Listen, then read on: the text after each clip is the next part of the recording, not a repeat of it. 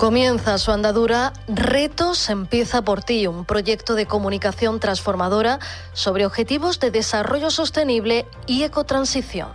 Un proyecto realizado a través de la Agencia Andaluza de Cooperación Internacional para el Desarrollo, enmarcado en la Agenda 2030 para que avancemos hacia la sostenibilidad, siempre desde lo local desde casa. Retos Empieza por ti será llevado a cabo desde EMA RTV, la Asociación de Emisoras Municipales y Comunitarias de Andalucía, en las siguientes localidades: Las Cabezas de San Juan en Sevilla, Campillos en Málaga, Conir en Cádiz y Nerva en Huelva. Empieza por ti implica a las vecinas y vecinos de cada uno de estos lugares para hacer más sostenible su municipio y su hogar a través de pequeñitos pasos que llamaremos retos.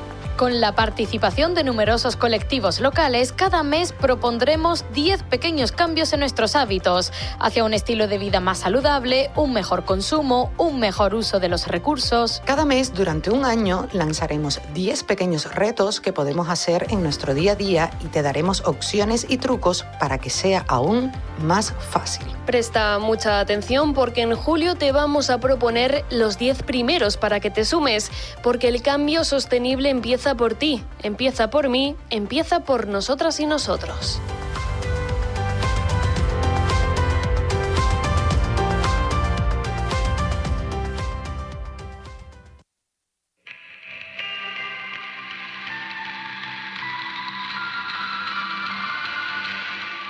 En la onda local de Andalucía, empieza por ti. Buenas prácticas locales para favorecer la ecotransición y la consecución de los ODS en nuestros municipios.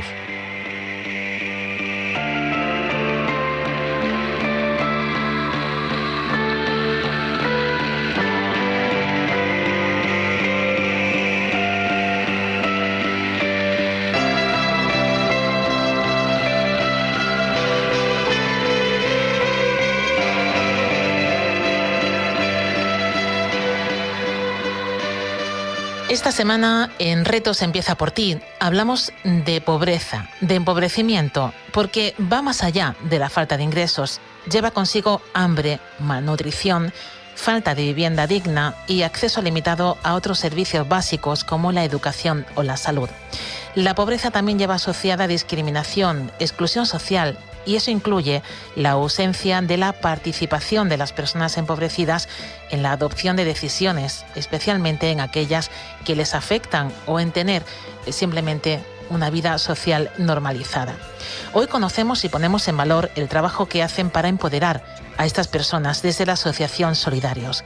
Hacen visible una vida invisible o más bien invisibilizada, como es la de las personas sin hogar, y lo hacen con un libro titulado otro día en un jardín extraño, poesía de una vida sin hogar, de Rosalinda Miller Cid. Carmen Tamayo es responsable del programa de personas sin hogar en Solidarios. Bienvenida, Carmen. Mm, buenos días, ¿qué tal? Y eh, saludamos también, Carmen, si te parece, a David Eloy Rodríguez. Él es responsable del Laboratorio de Escritura Creativa de Solidarios en el espacio de encuentro, también autor del prólogo de este libro. ¿Qué tal, David? Buenos días. Hola, buenos días, un placer. Bueno, hablamos de, eh, en primer lugar, vamos a ubicarnos, ¿no? Del colectivo del que estamos hablando, de personas eh, sin hogar. Eh, Carmen, como responsable del programa de personas sin hogar en, Solidarios, ¿cuáles son las primeras principales necesidades que, que detectáis? Bueno, mm, cuando una persona pierde el hogar, antes de perderlo, lo intenta todo para no verse en esa situación entonces, una vez que, cae, pues normalmente, por regla general, esa persona como que se abandona. Entonces nosotros detectamos que aparte de cubrir todas las necesidades básicas que son vitales para cualquier persona, que eh, lo que detectamos es que la parte emocional es igual de importante el abordarla, ¿no? Porque son personas que se encuentran de repente en la nada y con el autoestima muy baja y sintiéndose pues eso, que, están ahí porque se lo merecen, que nunca van a salir de ahí, que no valen para nada. Entonces, pues nosotros defendemos que los procesos con estas personas, pues hay que abordar las necesidades básicas, por supuesto, pero también la parte emocional y que en la gran mayoría de los casos es algo que se olvida o que se pone en un, en un plano secundario. Y dentro, bueno, de ese trabajo que hacéis para eh, cubrir, hombre, algo tan evidente como es la falta de vivienda, pero también centrándonos en el tema emocional, que también, como no, es, es fundamental para todas las personas, ¿qué trabajo hacéis en, en Solidarios? Pues nosotros en Solidario lo que hacemos es que utilizamos el arte y la cultura como herramientas de transformación social y comunitaria. Utilizamos el arte pues para trabajar como eh, toda esa parte emocional de las personas para que de nuevo comiencen a, a creer en ellos mismos, para que en definitiva se empoderen y quieran iniciar un proceso de cambio fuera de la calle, que además son procesos largos en el tiempo, son procesos que no son lineales y se necesita emocionalmente estar bastante fuerte. Y el arte tiene ese poder y esa capacidad de poder, pues, eh, empoderar a las personas, hacerle confiar en ellos mismos de nuevo, en ilusionarlos, en al final en encender esa chispa de nuevo que, le haga eh, tirar hacia adelante. Dentro, dentro de esa labor eh, está el, el Laboratorio de Escritura Creativa de Solidarios que en este caso, bueno, pues lo diriges tú, David. ¿Qué trabajo hacéis? ¿Qué importancia tiene este laboratorio para las personas que acuden a él? Pues el, laboratorio es un espacio en el que leemos literatura, pensamos sobre ella y creamos, eh, contamos también nuestra visión y versión del mundo, escribiendo lo que, lo que pensamos y lo que sentimos. Eso sirve para, para dar voz a esas personas habitualmente sin voz y también para pensar juntos a partir de la literatura. Es una oportunidad para, para crear, para crear y, ver cómo funcionan los mecanismos de la creatividad que tan positivos son para la salud anímica y física y una posibilidad también para encontrarnos, para que ellos puedan salir de sus problemas por un rato y encontrarse con contextos fundamentales de la literatura que ayudan a que ayudan a vivir por sí mismos, ¿no? Y que aparte sirven de punto de partida para esos ejercicios y juegos de creatividad que les propongo. Em, bueno, ¿cuántas personas tienes ahora mismo en, en, este laboratorio, David? ¿Con cuántas trabajas? Y sobre todo, ¿cómo llegáis a ellas? Eh, porque claro, son personas sin, sin hogar que acuden a este taller eh, exclusivamente o, o, también tienen relación con eh, otros colectivos? Eh, ¿Cómo les invitáis? Cuéntanos un poquito cuál es el proceso. Pues habitualmente tenemos una cita semanal todos los martes de cuatro y media a seis y media de la tarde.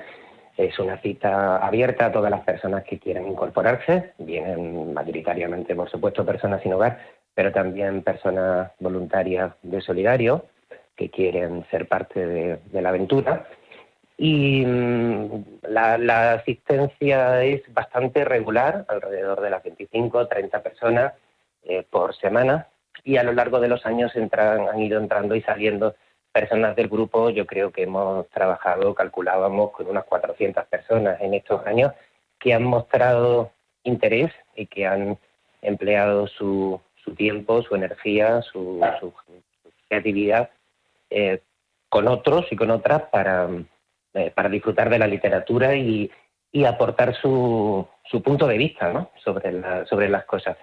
¿Y cómo llegan ahí? Pues quizá Carmen podrá contarte mejor. nosotros siempre tenemos las puertas abiertas para que las personas interesadas puedan sumarse en cualquier momento, aunque haya personas que, llevan, que lleven mucho tiempo en la travesía y otras que por sus circunstancias acaben de incorporarse o vuelvan después de un tiempo sin venir. Bueno, Carmen, entonces, ¿cómo, ¿cómo llegáis a esas personas que pueden estar interesadas en este laboratorio?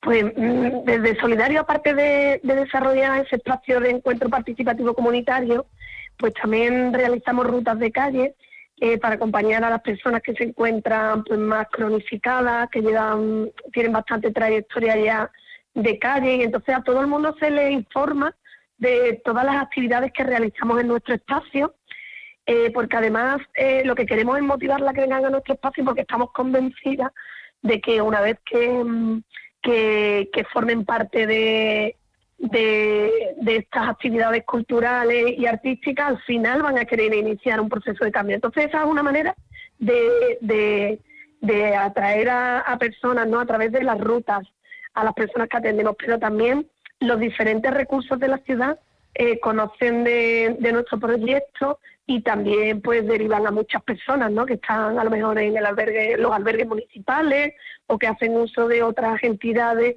eh, que hay aquí en Sevilla. Y luego también, como son espacios que no solamente queremos que haya personas sin hogar, sino que nos encontremos personas con realidades diferentes, porque también eso es importante para el proceso de estas personas que se encuentran en exclusión social severa, que se relacionen con personas que no están, que no se encuentran en su misma situación. así que invitamos también a vecinos, voluntarios y, y el boca a boca también. Creo que al final es un espacio sí, interactivo, ¿no? En el que uno se invita a otros y David cuenta. No, quería contar que, que como el grupo vive eh, el proceso con, con, tanto entusiasmo y con tanta entrega, es frecuente que, que, traigan a conocidos de la calle y les hablen de, de, lo que estamos viviendo allí y les animen a, a venir. Era por insistir con mm. el, con el boca oreja que decía Carmen. que, ayuda a que el grupo siga permanentemente vivo y permanentemente creciendo. hablamos de este grupo, hablamos de vuestra labor, eh, pero claro, tenemos que hablar también de ese libro que, habéis eh, presentado. Eh, es bueno un libro de una persona muy especial. Otro día en un jardín extraño, poesía de una vida sin hogar, de Rosalinda Miller Cid.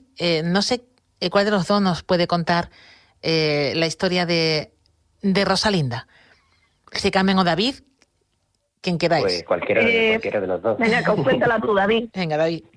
Pues Rosalinda era una compañera que teníamos en el, en el laboratorio de escritura creativa, una persona con mucho, con mucho carisma, eh, silenciosa y tímida, pero que hacía siempre aportaciones muy interesantes y que un día me dejó un cuaderno con sus escritos, cosa que a veces hacen los compañeros y compañeras de laboratorio, ¿no? las personas que participan, y, bueno, ese cuaderno resultó que tenía unos poemas verdaderamente interesantes y que resultaban ser una noticia no solo porque las hubiera escrito una persona sin hogar, porque eran realmente, sino que porque eran realmente poemas buenísimos, interesantísimos para cualquier lector y que además de visibilizar esa realidad, también estaban eh, bueno, aportando su calidad estética, artística.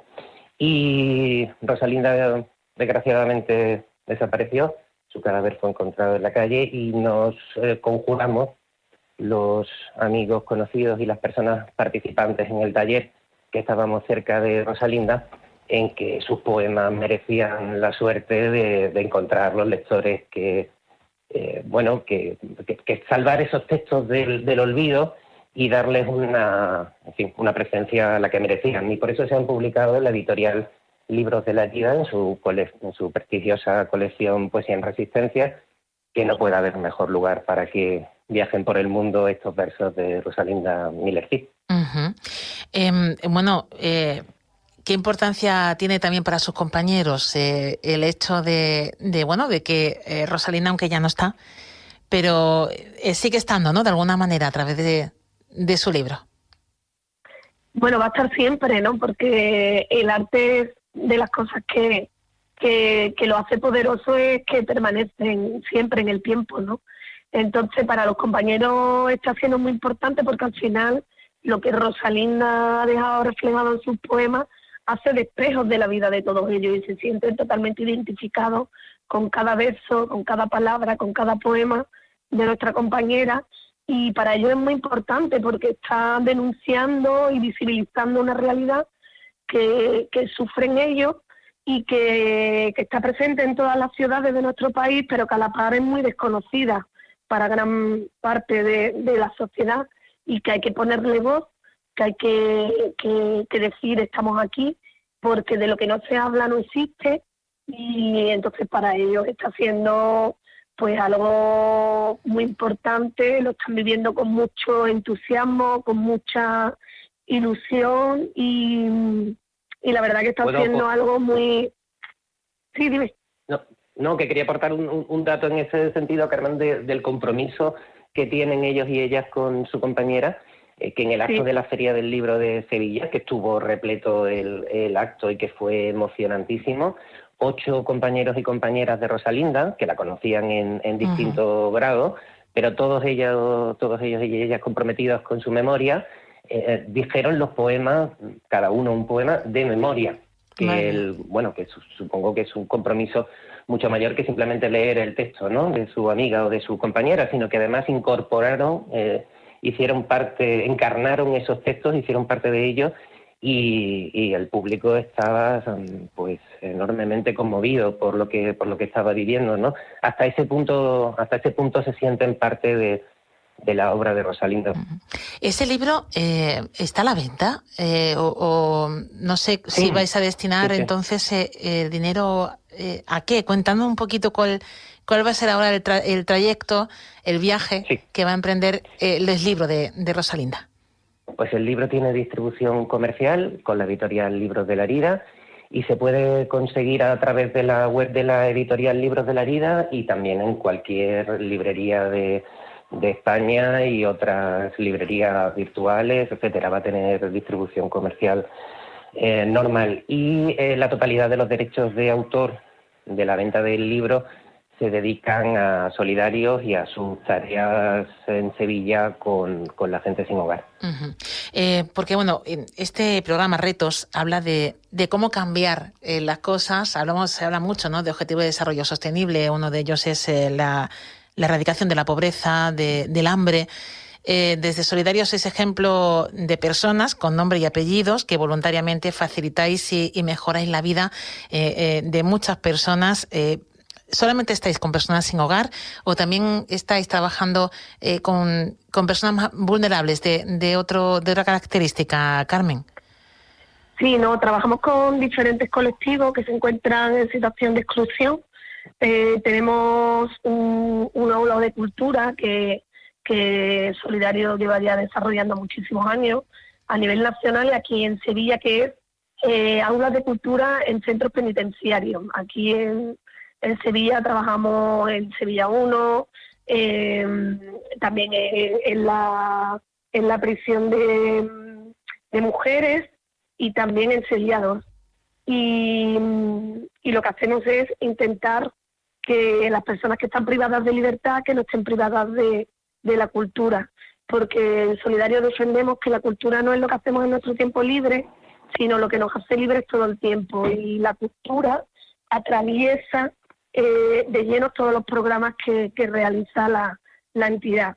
Trabajamos eso en centros penitenciarios, trabajamos también con personas mayores, acompañándolas para, para combatir la soledad no deseada, también con personas eh, que tienen diagnosticado algún trastorno mental grave y también a través de la cultura lo que intentamos es que tengan un ocio normalizado como cualquier otra persona y, bueno, y el programa de personas que se encuentran en situación de sin Esos son los cuatro programas que tiene la entidad. Bueno, pues eh, eh, de qué manera no ayudáis a cambiar la vida de, tantas personas que lo tienen difícil y que, y que ven pues algo muy importante como es un lugar eh, donde hablar, donde se les escuche y donde tener también que bueno poder evadirse ¿no? de, de esas realidades tan, tan difíciles que hay.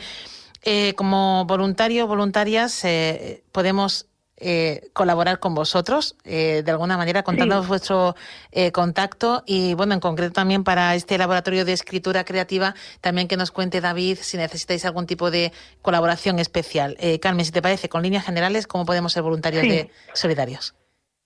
Sí, bueno, Solidario decir que es una entidad que, que mayoritariamente funciona gracias al voluntariado. El gran peso recae en el voluntariado y estamos deseando de que todo el mundo que se quiera unir a nuestra acción y a nuestra labor, pues lo recibiremos con los brazos abiertos.